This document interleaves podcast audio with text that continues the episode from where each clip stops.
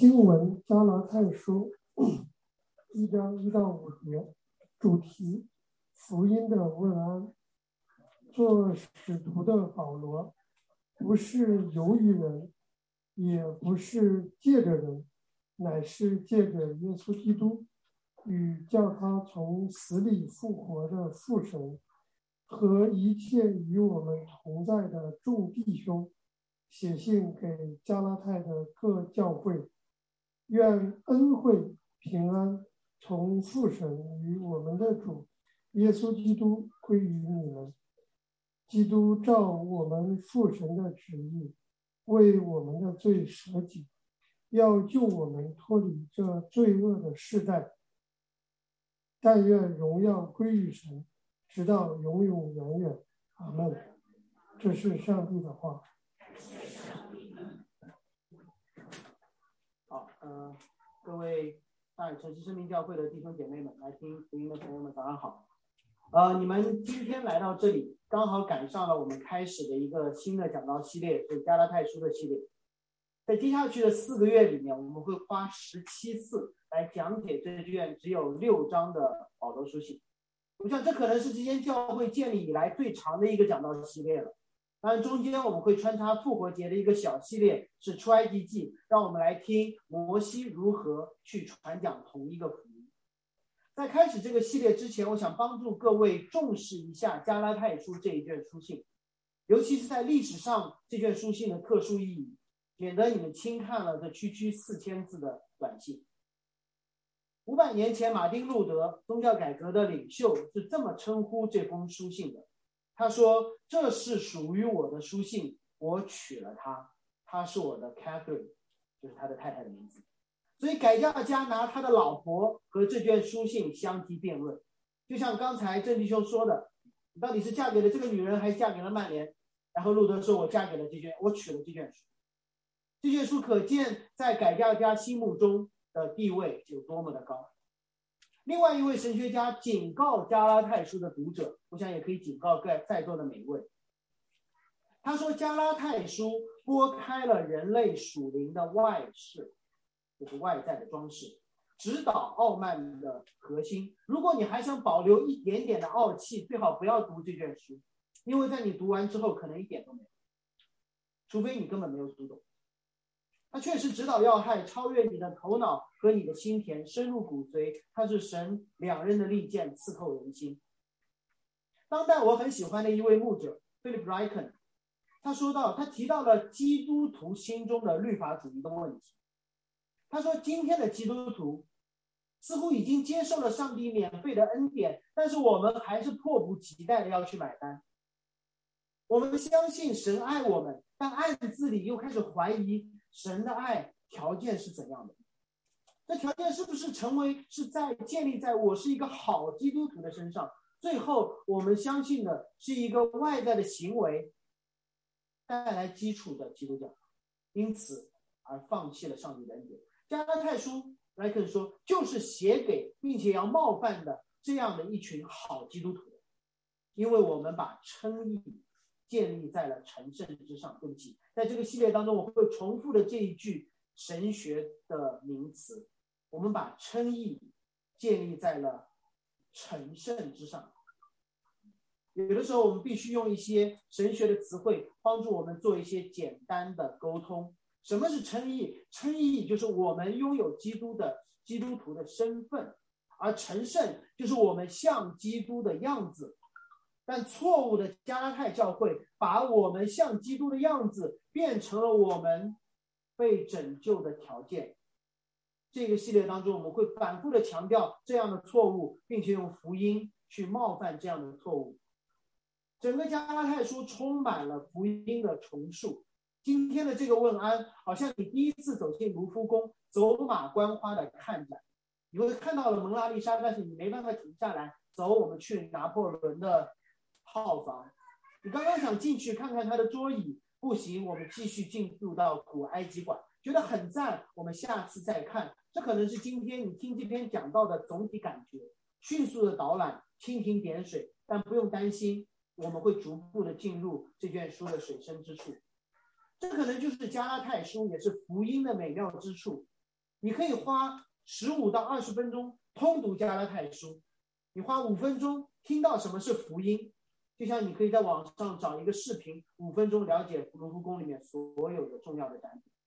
但同样，你可以花四个月或更久的时间浸泡其中，经历福音的改变，体会福音的深度，并且知道这卷书是如何改变整个欧洲文明的走向。不要高看自己，觉得我已经懂了。也不要轻看这四个月，我们真的可以懂更多。那我们来为这个新的讲道系列来祷告。主，你曾经用这卷书改变了马丁路德，如同一道光照进黑暗的中世纪，把人救出律法主义的泥潭，赐给他们自由的生命。主，我们就求你，在接下来的四个月中，你秩序的通过保罗的这卷书，赐给我们灵魂的自由，回归起初的福音。让圣灵的火重燃，奉耶稣基督的名祷告。加拉太书是一封书信，所以我们怎么去了解保罗，怎么去了解加拉太，怎么去了解他们彼此之间的关系，有的时候我们会通过外来的一些注释书啊，其他人的说话，那同时我们也可以单单依靠这卷书来了解保罗，来了解加拉太教会，来了解他们之间的关系。这封书信就已经足够了，就好像你今天如果看到你写到别人电脑上的一封 email，发件人上面不仅是一名字，还有一个抬头叫 CEO，收件人是全体员工，而信的内容的开头是这个 CEO 问所有的员工说：“我真的稀奇，你们居然这么快就忘记了上个月员工大会的精神。”那你大概就知道发生了什么，要谈些什么。那加拉太书也是如此。今天我们仅仅通过这个问安来知道保罗到底是谁，加拉太教会，准确的说是加拉太地区的众教会怎么了，以及保罗要谈论的关于基督的福音。发件人是保罗，收信人是加拉太教会，而信的主题是福音。我们先看保罗的自我介绍。一上来，保罗说：“我是做使徒的保罗。”今天我们看到“做使徒”这两个字，“使徒”这两个字。好像觉得这是一个很大的职分，很重要的圣经的职分。但如果单看这个字的意思，使徒是一个名词，它的动词形式是差遣的意思，他是被差遣的一个人。就好像今天如果我们觉得天使哇好炫酷啊，天使，但其实不然，天使的意思是信使，是邮差。今天你在等快递，说哎你在等什么？我在等快递。如果我多问一下，你是在等申通呢，还是等？还等圆通呢，还是等等顺丰？你可能不知道，你可能不知道，因为你当你说我在等快递的时候，我等的不是那个送快递的人，我等的是那个包裹。所以天使如此，使徒也是如此。当加拉太人收到保罗的书信，看到保罗自称使徒的时候，他们关心的不应该是保罗是怎样的人，而应该关心他是被谁差来的。当福音。进入了加拉太，当福音开始改变，一定会有一些人开始怀疑。任何的改变总会带来怀疑、反抗和挑战，因为改变会冒犯人的。一定会有人说：“我们为什么不回到老路上？”加拉太教会的人开始质疑保罗所传的福音，不是因为这个福音是错的，而是因为他们的传统和他们的良心被这个福音冒犯了。而对于传统，对于传统主义者对于福音的攻击，有一个很容易的切入口，就是保罗的身份不对。保罗，你到底是谁派来的？显然，你跟彼得后面我们看到，保罗跟彼得关系并不好。保罗，你到底是从哪里来？通读《使徒行传》，相当于是保罗所有书信的背景，我们大概可以了解教会成长的历史。当犹大死后，十一个使徒在一起。我们要通过严格的流程增补一个使徒，恢复成十二使徒。犹太人真的是有强迫症，十二一定要十二。旧约里面十二支派，我们就要有十二个使徒。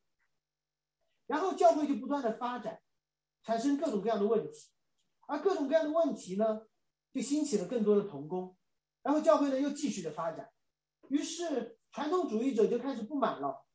有一个叫扫罗的法利赛人就逼迫教会，他说：“你们怎么可以这样？”你们带着很多人从圣殿离开，在各种各样的地方聚会，这样不对。于是这个人开始逼迫，逼迫到什么程度？教会的第一个殉道者斯蒂凡死的时候，扫罗在边上特别的高兴，太棒了！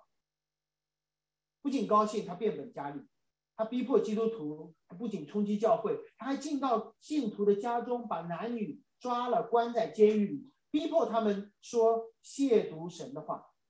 而这一切带来了教会的坚韧、信徒的确信、教会的四散、福音的广传。但绝对不能归功于保罗，这我想大家都同意，不能归功于他。结果突然有一天，这个保罗反水了，他从法利赛的阵营跳到了基督教的阵营，他用起了他的新名字，希腊的名字保罗，并且在加拉太地区教导那个他曾经反对的福音。在保罗走了之后，有人开始质疑并且挑战保罗所传的福音的时候，他们就开始怀疑保罗。他们本质上怀疑的是，怎么可以是唯独恩典的福音？他们开始说，我怀疑怀疑保罗。他们会觉得说，犹太人遵守律法这么多年，怎么可以随随便便让一个外邦人就不受割礼，成为圣约的一员？我们从小就血淋淋的挨了一刀，而你在头上浇一点水就可以了，那我算什么？其是这个叫保罗的。他没有跟耶稣一起吃过苦，他没有被自己追杀过，对吧？结果他突然说投靠我们这里了，就成了教会的意见领袖，太让人难接受了。就好像一个中国孩子，哎呀，特别喜欢滑雪，但不幸出生在广州，于是从白云山就搬家搬到了长白山，砸锅卖铁买装备，夏天练三伏体能，冬天三九实战操练。皇天不负有心人，成为了冬奥会中国代表团的一员。结果发现有个队友金发碧眼，披着中国国旗，而且还带走了所有的流量和赞助商。你说，原来这个中国人拼了命，他说这算啥呢？所以当时如果有要有有有人来网暴保罗，从哪个点出手？不是从保罗的言论，而是从他的身份。他从来没有跟过耶稣，他肯定是个二等使徒，对吧？十二个人之外嘛，他到底是谁派来的？加拉太教会的异端分子为了反对保罗的教训，去挑战保罗的身份。因为人本身就是这样，我觉得你的身份到底是建立什么？建立你的经历不行，建立你的历史不行，建立你有没有吃过苦不行。所以说到身份感的挑战的时候，不止保罗遭遇过身份感的挑战，我们每一个人都会经历。刚刚过去的那个春节，但凡回家了或者跟亲戚朋友一起吃过饭的，你的身份感肯定被某种话题挑战过。那么你在上海挣了多少钱？买没买房？工作怎么样？手下管几个人？啥时候结婚？啥时候生老二？啥时候生老三？那么我知道。不会，你不不会被所有的这些问题挑战到，但是这些问题当中总有这么几个，你不想继续聊下去，那么那可能就是你身份感的所在，因为你是一个基督徒，但你希望成为一个有房有车的基督徒就好了，你还是一个基督徒，但你希望成为一个成家立业的基督徒。你还是一个基督徒，你希望有两个或者三个孩子，而且都进前，天使宝宝就好。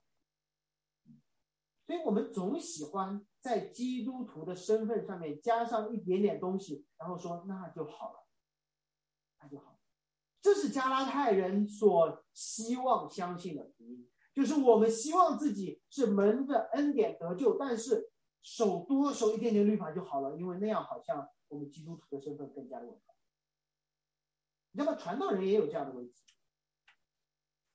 当其他的同学在美国考完牧师回来了，结果我没有；当我神学院的同学没有牧会，但多拿了个学博士学位，那我没有；当隔壁的教会的牧师开始写书的时候，你觉得我会淡定吗？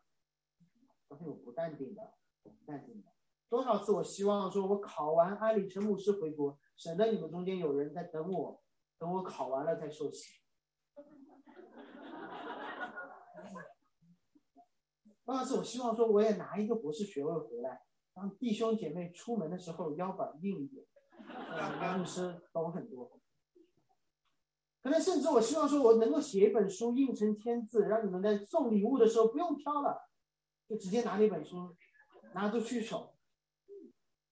但是你知道吗？神没有让这一切事情发生，就像神没有找一个根正苗红，从加利利海边就开始跟随，在科西玛医院跟随一起祷告，在十字架上面不逃走，在空坟墓门口等耶稣复活。的门徒没有，神没有让一个完美的门徒去传他的福音，没有一个门徒在科以马五思路上，耶稣一跟他们解释，他们说不要讲了，我都懂。没有，神让一个没有跟过耶稣的，曾经逼迫过教会，甚至被其他的犹太教会、犹太基督徒所诋毁、所鄙视的。保罗去建立外邦的教会，成为最重要的时候。我们的身份不会影响我们传递的信息的本身，它会传影响传递的过程。从两个方面来看，保罗原本糟糕的身份不会亏缺他所传的福音；保罗后来优秀的业绩、职堂的业绩不会增加，不会在他所传的福音上面添砖加瓦。相反，福音本身就是福音。福音定义了保罗的身份，使徒的身份和自己的经历、能力、业绩没有关系，只和差他来的人有关系。所以，保罗的缺陷或者是保罗的背景，让人觉得不满意的背景，恰恰凸显了福音本身。对对，福音就是跟我无关，跟差来的我有关。基督徒就是跟我无关，跟我。跟随的那个人有关，同理可证，基督徒的身份和我们过去怎样，之后怎样没有关系。我知道在座可能还有不信主的人，有人真的跟我说，他说我害怕我信主之后不能坚持来聚会怎么办？我信主之后不能守十一奉献怎么办？我说，如果你认为福音是这样，你真的就别信了，因为福音和我们之前的行为和我们之后的行为。都没有关系，关系的对象赋予了我们的身份，而不是我们自己。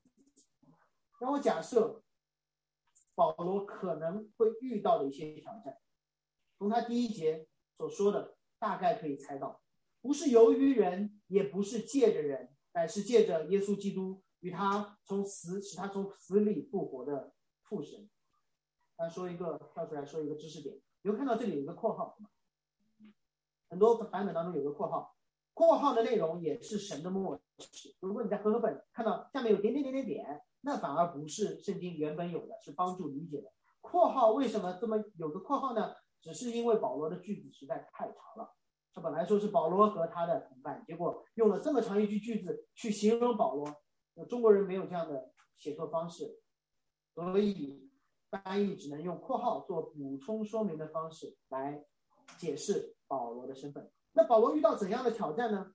从他所写的不是可以猜出，别人会说保罗到底是谁差遣了你？到底是谁差遣你？还是你自己靠努力？如果你靠努力获得了使徒的身份，对不起，你不够格。显然，当时被称为使徒的只有十二个人，是按照规定选择出来的。保罗不符合那个规定，你知道耶稣的门徒这十二个人有一个门槛，圣经里面记载了那个门槛。有些教会会说啊，我是使徒，他是使徒。我们说，可能我们都在做使徒的事儿，但是可能我们不应该拥有使徒的这个名分或者职分，因为在圣经里面明确说了，当门徒们需要补选，那第十二个人犹大走了。他们要补选一个人的时候，他们说了有标准的，什么标准？主耶稣在我们中间始终出入的时候，《使徒行传》一章二十一节，接下来说，就是从施洗约翰起，到主离开我们被接上天的日子起，与我们常在作伴的人。所以不，他们不是在所有的人当中去选那第十二个，他们是在跟耶稣三年半同吃同住同行，从施洗约翰一直到耶稣被接升天的那三年半当中，完全见证听到耶稣教导的人，那样的人才能够成为使徒或者是门徒之一。所以保罗并不合格，不合格。那是一个师从何人非常重要的时代，现在也是，对吗？你从哪个学校毕业的？你在哪个公司待过？有哪些证？那些东西只能帮别人认识此刻的我们，但不能给我们一个完整的身份的定义。保罗说：“我的身份不是从人来的，也不是通过人的，是直接从耶稣基督来的，并且是从那个叫他。”使使他从死里复活的神那里来。保罗的意思是说，我的身份恰恰是不能从神那里来的，也不能通过我自己努力来的，否则这使徒的身份就不确定、不稳定了。你这么想，如果保罗使徒的身份是从彼得来的，那如果彼得软弱了、跌倒了，那保罗算什么？如果保罗的身份是靠自己努力得来的，那是不是更努力？就让他的福音更拥有话语权了呢？他说不是的，他说我的身份必须建立在一个不变的事情上。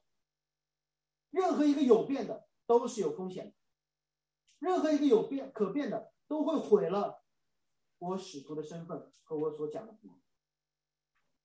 就像今天，你觉得是不是因为我站在台上有一个很高级的麦克风，所以我更有话语权的？不是。那这些东西只是帮助这个沟通更加的直接，但如果我站在台上说一些有的没的、跟圣经不相关的东西，那么这就是没有权柄的东西。是我所说的这些内容赋予了我权柄，而不是我赋予了这些内容权。我在在座台下，你知道我们在座台下有多少个读过神学院的？你们都不敢想。有十三个人读过神学院，你知道我压力有多大吗？不大，不大，因为我知道站在台上不是因为神学院的那个文凭带给我权利，而是因为神的话本身就拥有权利。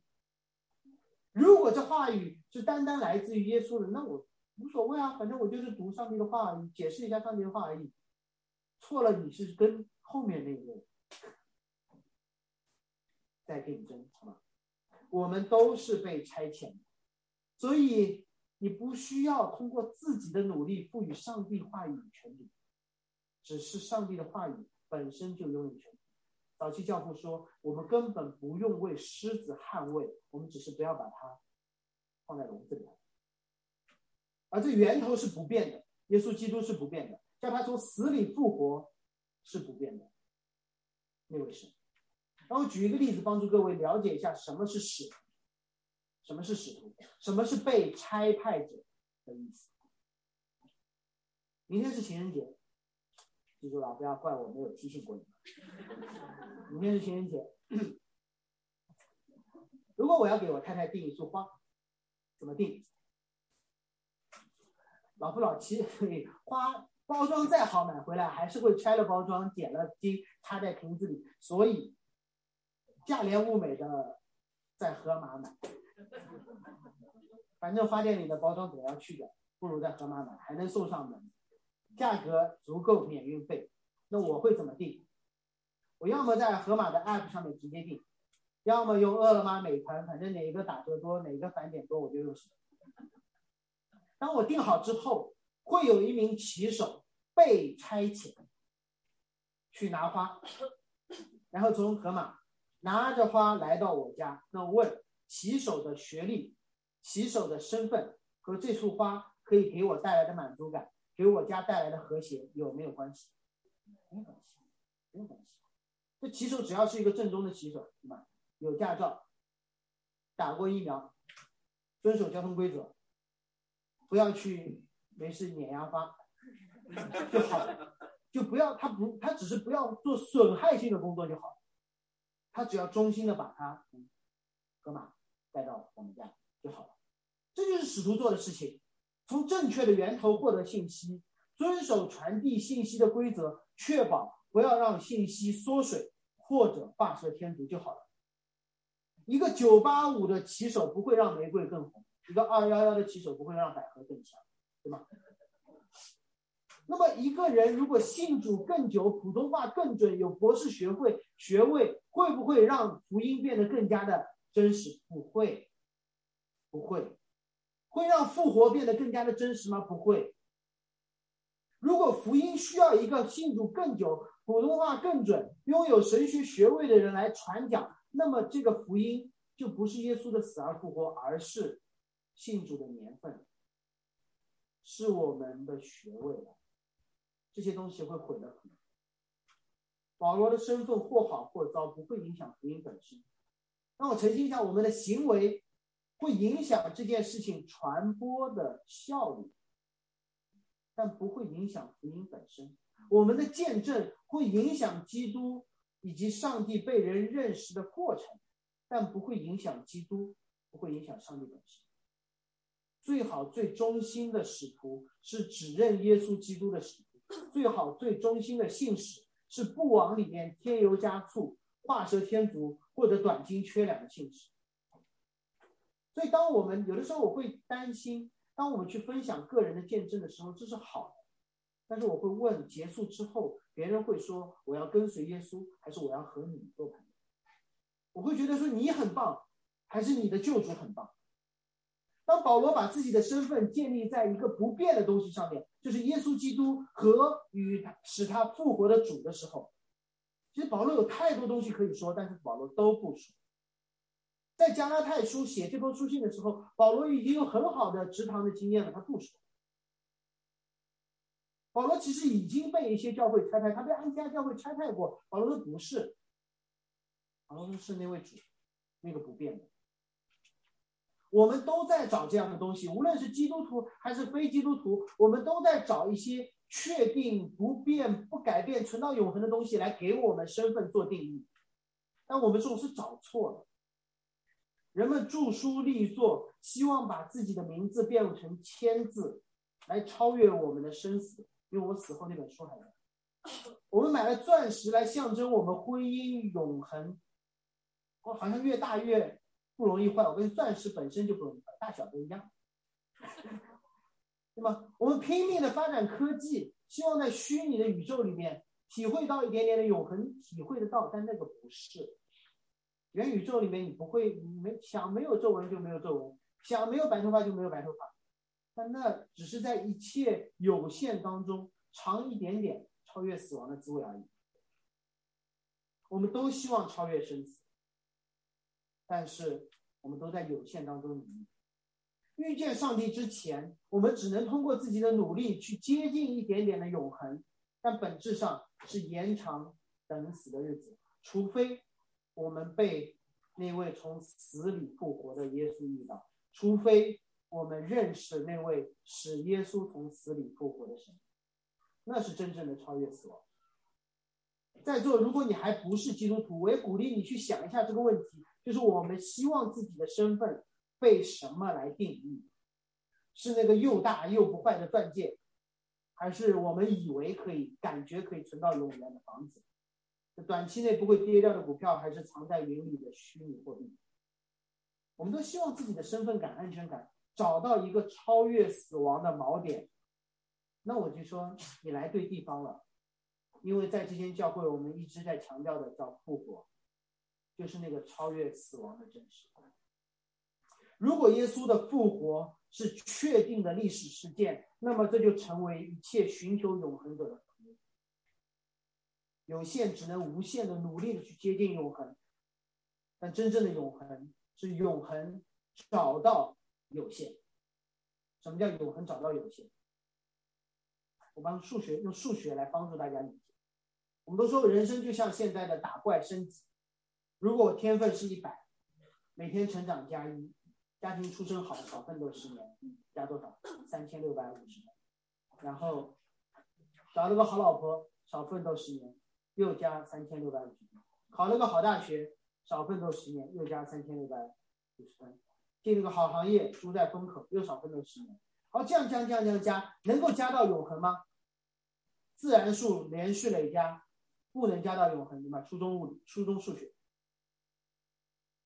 那么，但在这个状况下面，我们会怎么样？我们会羡慕那些天分比我们更好、出身比我们更好的、还更努力的那些人，然后我们就底下有余，总觉得总有一些人不够。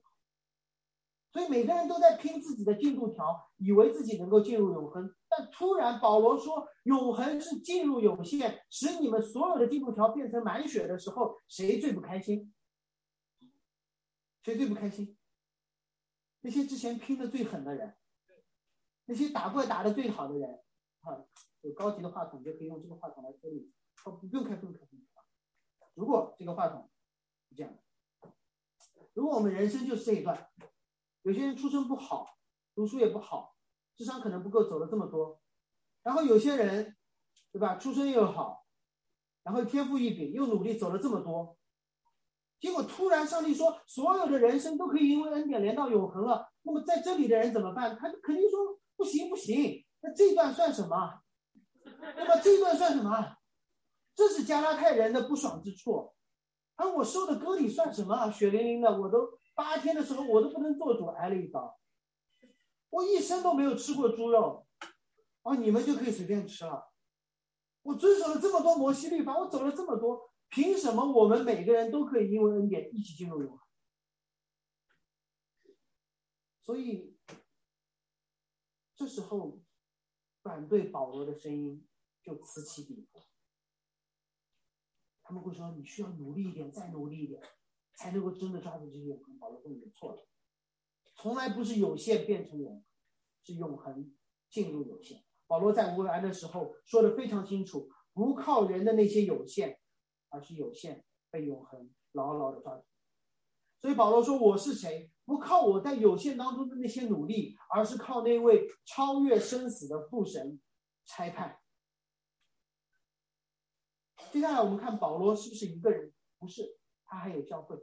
第二节，跳过那个括号，我们看到和一切与我同在的众弟兄写信给加拉太教会。保罗不是一个人，保罗和一群人写信给一群教会。其实我我得诚实的告诉大家，可能我以前看到过，但是没有真的注意到。加拉太书不是保罗写给加拉太教，是保罗和一群弟兄。写给加拉太地区的一群教会，所以在这个介绍当中，我们看到了保罗的身份连于基督，但是不仅连于基督，保罗说我还有横向的关系。我听过太多的人跟我说，上帝感动我要做这个要做那个，我说这感动可能是真的，但是请你在你的弟兄姐妹在你的群体当中做确认，这不是我害怕，是我遵守圣经。因为保罗真的，他说我做使徒是和这群弟兄们一起确认的。我是来到了耶路撒冷，让亚拿尼亚给我确认。我是来到了安提亚，让众长老给我确认。我说不是因为我，而是我希望上帝通过教会对我说话。这是神做事的方式，极少是隐秘的，通常是公开的。当保罗说我使徒的身份不是由于人，不是借着人，但是。从来不是隐秘的、不公开的，这是保罗在门招，在大马士革路上门招的这件事情，都是公开的，不是保罗事后告诉了路加。上帝呼召保罗做使徒的时候，整个过程不是保罗一个人的个人经历。路加这么记，保罗这么说：当上帝耶稣向保罗显现的时候，有人同在。他们没有看到耶稣，但他们听到了耶稣对保罗所说的话，并且他们见证，甚至应验，甚至参与了这句话之后的应验。他们听到了耶稣对保罗说：“起来，进到那个城去。你所当做的是，有人告诉你们。”于是，这边上的这群人就带了当时瞎掉的保罗，进入了那个城，遇到了亚拿尼亚。就告诉了保罗说：“你要做外邦人士。”保罗没有一个人去单挑加拉太教会，他找到了所有的见证人，为自己的身份据理力争。这里我想再次强调一下基督徒横向的关系。圣经中从来没有一个人，他说我与神和好，但是我不需要彼此，一个都没有，甚至耶稣都没有。上周我们看到上周的那个系列，我们看到耶稣一出来就招聚门徒。耶稣是唯一一个可以而且应该单干的人，他招的所有人都是猪队友，对吗？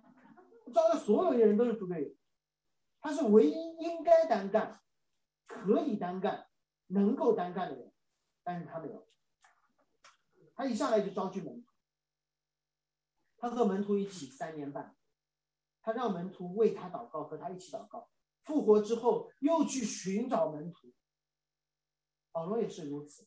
他门招，他受洗，身边一直有人陪伴。大马士革的路上有他的同事，大马士革有亚拿尼亚，耶路撒冷有巴拿巴，之后有提摩太、希拉、马可。哪怕因为矛盾分裂了，保罗也不会说：“哎呀，我我会和人在一起，有人的地方就有江湖，我还是一个人干嘛？”没有，他和巴拿巴分手之后，他还是找到了其他的人。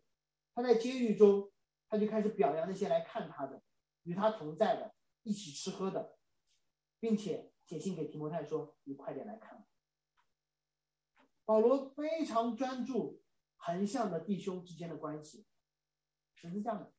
当你和神和好的时候，你必定和其他人建立关系。甚至在这里，我们看到保罗要重新与那些质疑他、怀疑他、诋毁他、否定他的人要建立关系。他主动的，那保罗和他自己那群人在一起多开心，为什么要来这些事儿？不写信最没事嘛。保罗说不不不，我就不怕麻烦，因为我们的主就是不怕麻烦。那我这么问你，你觉得保罗和他的这群兄弟们和加拉太教会，谁的属灵状况更好？谁更成熟？保罗的吗？保罗指他们，你们怎么远离离开福音了？谁在这个和好的市场上要付更大的代价，更加的主动？好了，好了，所以，如果我期待看到的是，如果你发现你与不同的人，甚至与你不和好的人之间，你越来越主动，越来越愿意付代价，越来越愿意去打破这个壁垒，甚至。在被误会的时候，你愿意主动去和好，我会为你感恩，因为你更像我们主的样子。就当你的属灵状况越好，你的兼容度就越高。我们的属主属灵度极好，所以他愿意去和上周讲了，去和那个马上就要卖他的犹大一起吃饭，为他洗脚，然后被犹大卖。就你，当你发现你居然可以和所有跟你不一样的人在一起的时候，我想这本身就反映出了基督的样子。如果你看后面的内容，我们看看哦，对，就是我们就要继续说到保罗写信的对象是什么？他说在加拉太的众教会，在加拉太的众教会。如果你看之后的内容，保罗指责加拉太人什么？我稀奇，保罗说我都吓到我了，你们这下周的新闻。你们这么快就离开了耶稣的恩典，去从别的福音，那个不是福音。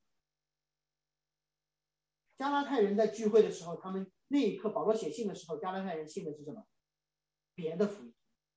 保罗说不是福音，对吧？加拉太人的聚会，那我会问一个问题：加拉太人这时的聚会，他们传一个别的福音？保罗说不是福音，那么这群人的聚会，他是不是教会？对，我们会觉得他不是教会，但是保罗说什么？加拉太的众教会，有没有听懂我的问题？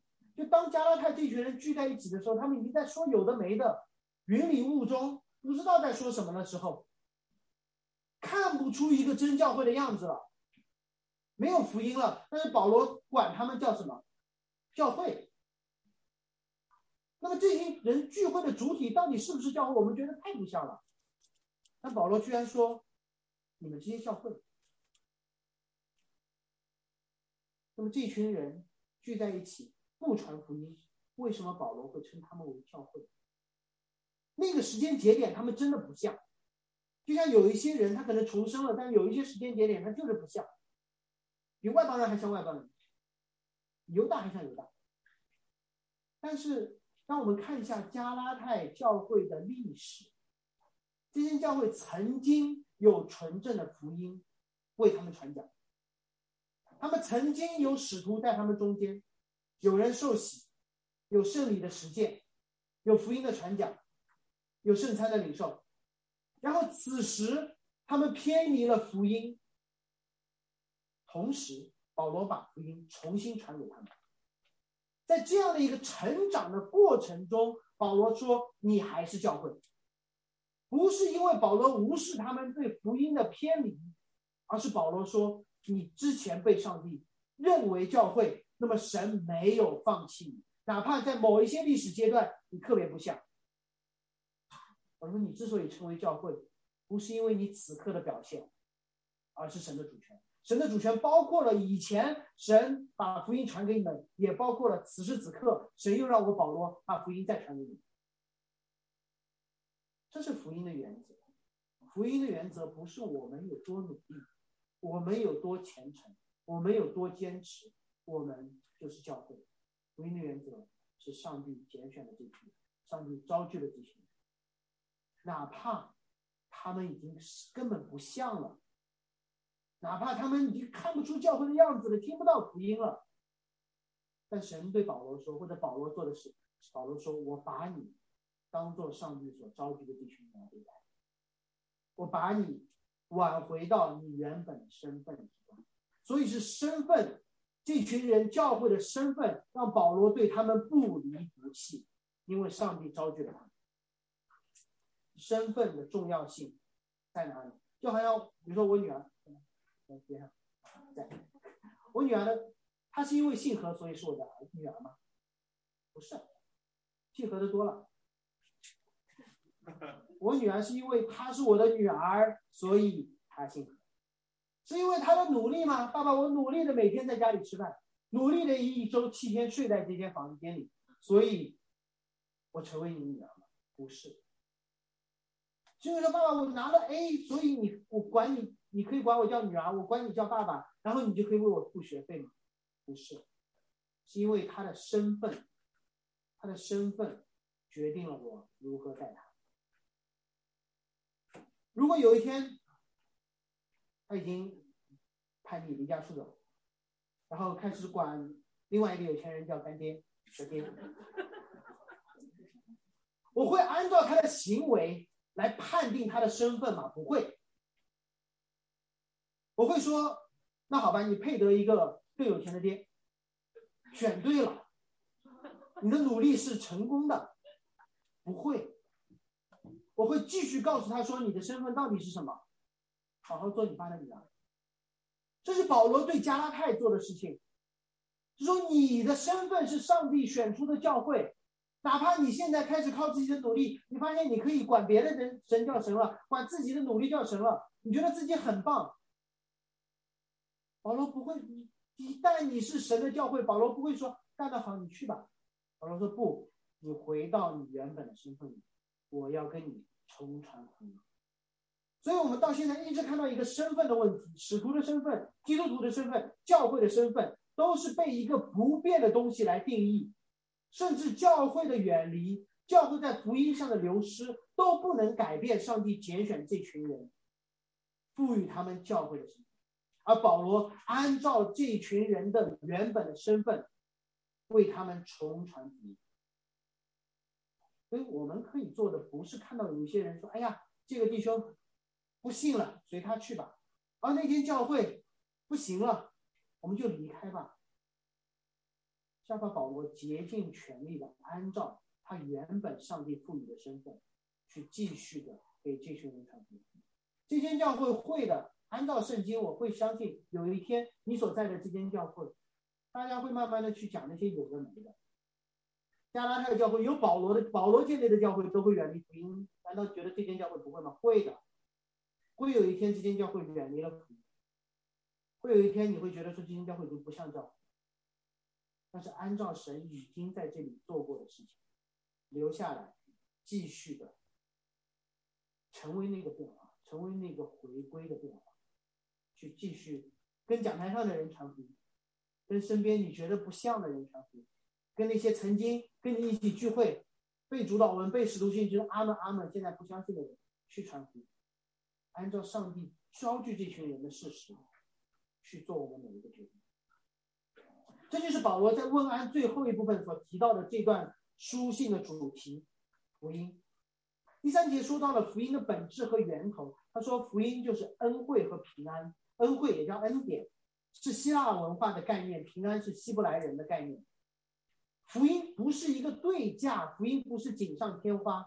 所谓恩惠，是给不配之人的恩典，不是给优秀的人的奖赏。福音不是给优秀人的奖赏。福音是给不配之人的恩典。当你觉得自己配得拯救的时候，你就毁了福音；而当你意识到只有上帝的审判是你配的时候，福音之门就会打开。而平安在希伯来文化当中远远超过我们概念里不出事儿的理解，是事物恢复到它本来应该有的样子，不是现在不错，我们可以锦上添花，是事情恢复到没有罪的状况。而这一切不是依靠人努力自救而被赋予的，自救带来的是谈判的砝码，自救只是在伤口上加一块钢笔，而福音是我们眼睛不曾看见，耳朵没有听到过，人心都想象不到的。神说：“我让你复活，我让你复活。”第四节，保罗更加详细的叙述了福音的定义。他说：“基督照我们父神的旨意，为我们的罪舍己。”要救我们脱离这罪恶的世代。基督拯救我们，不是他自己一个人的决定，而是父的旨意。换句话说，父的旨意是什么？我们总在问说：“哎，神的旨意是什么？神对我的旨意是什么？”好像是一件很神秘的事情。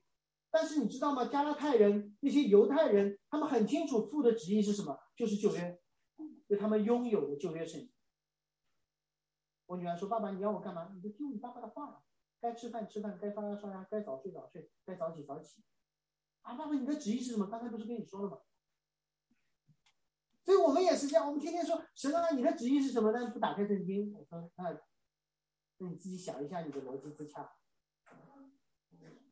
那么父的旧约当中的旨意到底是什么？是一个显明的。就是当你的亚当夏娃犯罪之后，上帝没有说亚当夏娃，你们重新遵守我的律法，我就救你。上帝说我要让一个女人的后裔去伤那蛇的头。当世人都犯罪的时候，上帝没有对罪人说你要努力的遵守我给你颁布的律法。上帝说，挪亚，我要让你预备一个方舟，接受那大水的审判，让你活下来。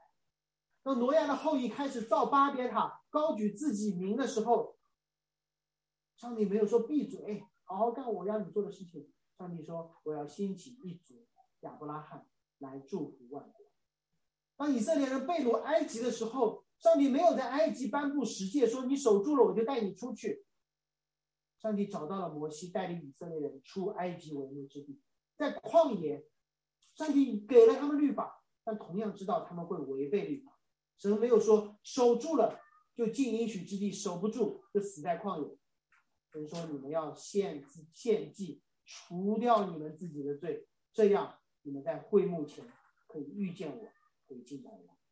当应他们进入应许之地，以色列人没有王，众人任意而行的时候，上帝的旨意是为他们兴起一位神赐的王，而不是你们民选的王。他们民选了扫罗。神说不是，你的意思不是我的意思。我要给你们一位好王，带领你们敬拜，保护你。在大卫死后，上帝的旨意是说，大卫有一个子孙将永远坐在宝座上。最终，上帝在旧约当中的旨意，所有的旨意，完全的、集中的应验在了耶稣基督的身上。女人的后裔，被大水审判的方舟，亚伯拉罕的后裔。祝福万民，大祭司把自己当做祭物完全的献上，他是大卫的子弟。而整个在旧约的上帝的旨意当中，没有一次罪人是通过自己努力遵守律法而获得救恩的，永远是罪人因为他者的审判而获得救恩。挪亚是怎么得救的？就是那艘船，那个方舟，如同其他人一样被水审判。以色列人是怎么得到救恩的？是那只羊替他们死，被审判。今天我们是怎么得到救恩的？是上帝的儿子成为那个祭物，替我们被审判。这叫福音的恩典，这是加拉太人无法接受的。他还有这么多一段，我的努力算什么？赎罪日的时候，有些人犯了十条诫命，有些人犯了一条诫命，结果那只羊一杀，大祭司跑出来说：“好，你们的罪都赦免了。”那犯一条诫命的说：“我那我跟他一样了吗？”就说是的，这叫。我们喜欢的救赎之路是方法论，而不是恩典。我们希望说，给我一个方法，我去努力得救了，我说了算，我棒棒的。事实上，我们需要的好像是一个导师，而不是救主。要告诉在座的各位，无论是基督徒还是非基督徒，如果今天你有机会站在任何一个宗教领袖面前，无论是穆罕默德，还是佛陀，还是释迦牟尼，还是其他的什么，你问他，你问他，你是我的救主吗？我告诉你，他按照诚实，他会告诉你，不是。我是你的引路人。我可以是你的方法的提供者，我可以是你的导师，但我不是你的救主。方法在这里，你才是你的救主。但如果你问耶稣，你是你是我的老师吗？你是我的导师吗？你是我的引路人吗？耶稣说不，我是你的救主，我为你舍己。我喜欢举死亡的例子，帮大家理解什么是加拉太主义的宗教，什么是保罗的福音。很多基督徒可以活成加拉太主义宗教，因为我们有实践，我们有律法，我们有台上也会说实际奉献来聚会，然后我们所有都做好了，我们就可以得到一个从人来的好评。一个人一辈子做好人，最后死了，在墓碑上说这是一个好人，然后你的下一代可能一年两次会来看一下，说他是一个好人。忌日来看一下，清明来看一下，然后他的下一代可能只有清明会来看一下，然后帮你在墓园续上费。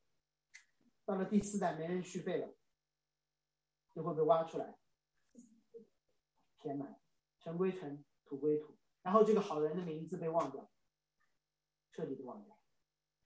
所以这是我们以为的永恒啊，是吗？这就是活七八十年，然后我们所去想象到的可能。就是这么多了，能力强一点，出一本书可能可以多记住几本而已。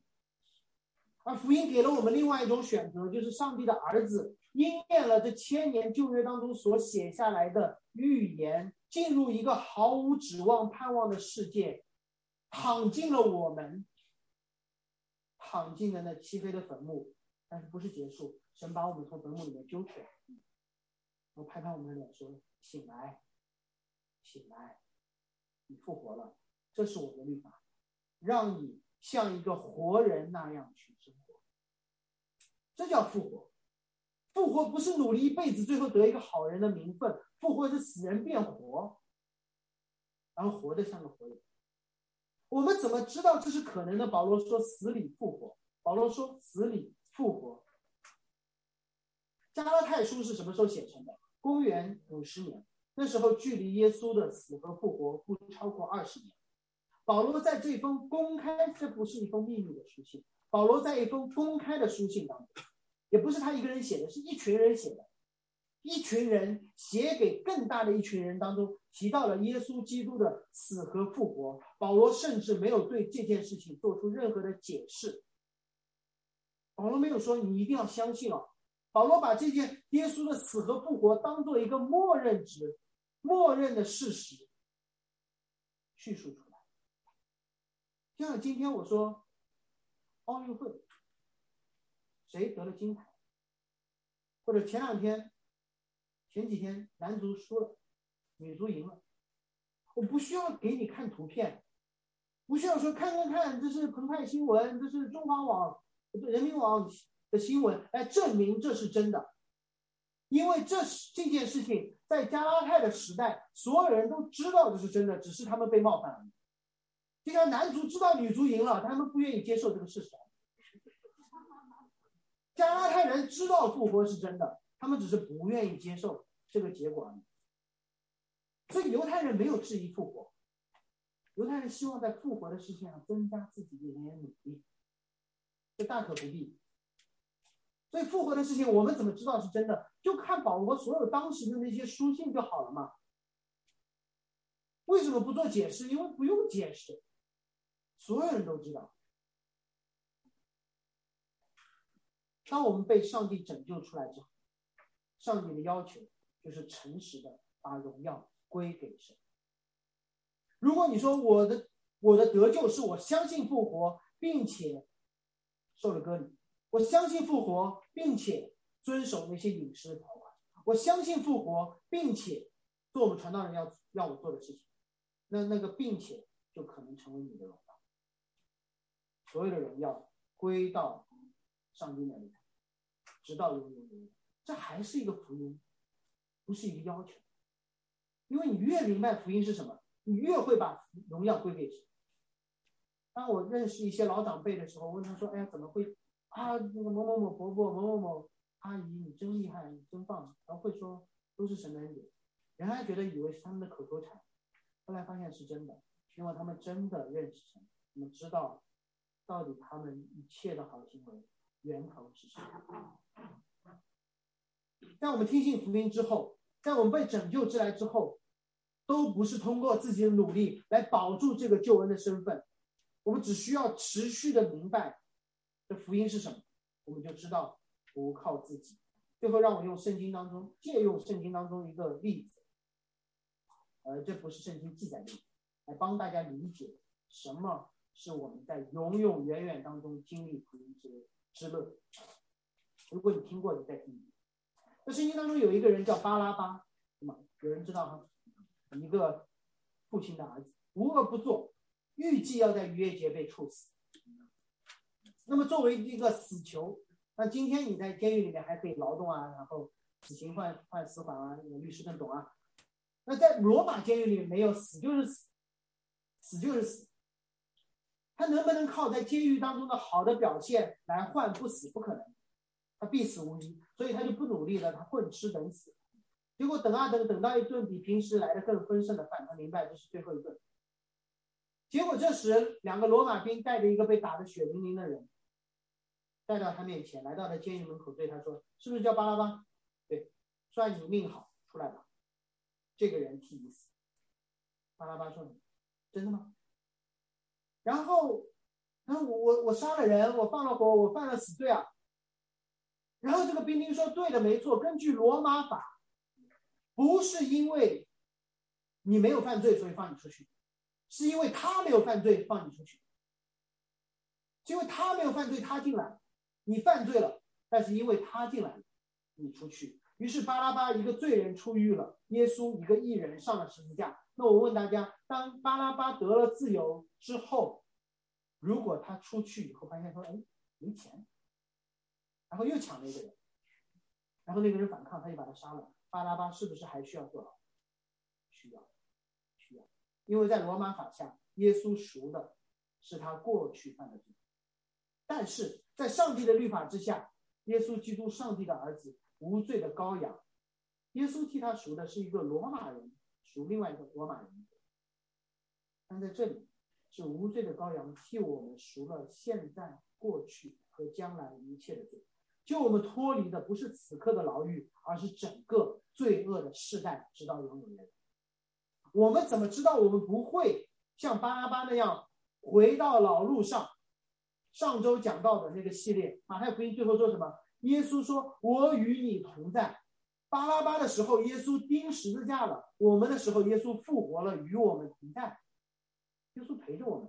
保罗有其他的神的形象陪着我们。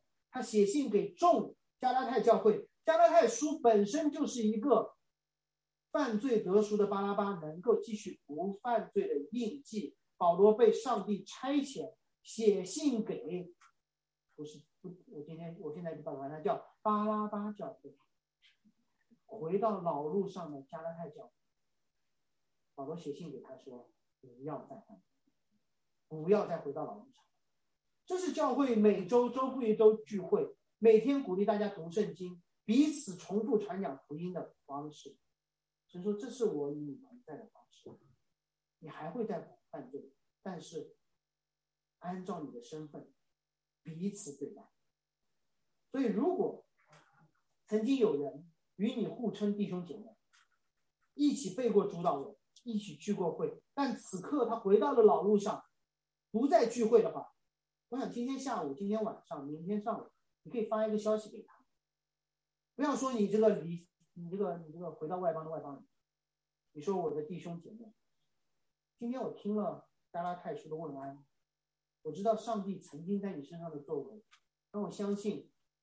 他是你的父，你是他的儿女，愿意与你重温福音之美。